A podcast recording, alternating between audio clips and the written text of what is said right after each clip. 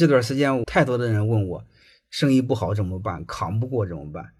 哎呀，这个真的太痛苦，太痛苦了。这时我就想说一句话：活着，独善其身，别的先别扯，先别谈。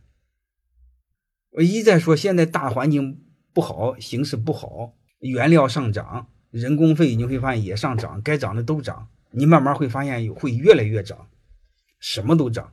就工资不涨，然后这时候我们怎么办呢？嗯，大环境不具备，那就独善其身吧。我们人你会发现，就是你风光时候可以活，你不风光时候也要可以活，这就叫明白人。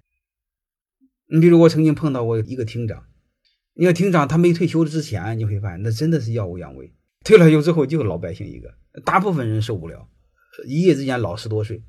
嗯，我碰到一个他就很明白。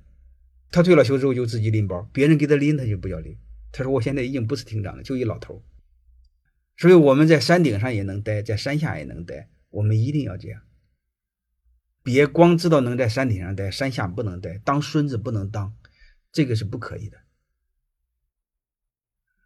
我小时候我对我爷爷还有印象，但是他正风光的时候我是没有印象的。还有一条街，有几百亩地，大概最顶端的时候有上千亩地。然后很落魄的时候什么也没有，然后最终印象我最深的一句话，他就说：“只要有人就行。”就说白了，只要他有后代就行，什么就不用怕。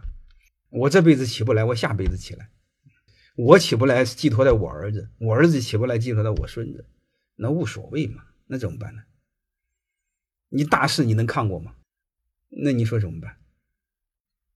大环境在这放着，我们一定要谨慎。欢迎大家的收听。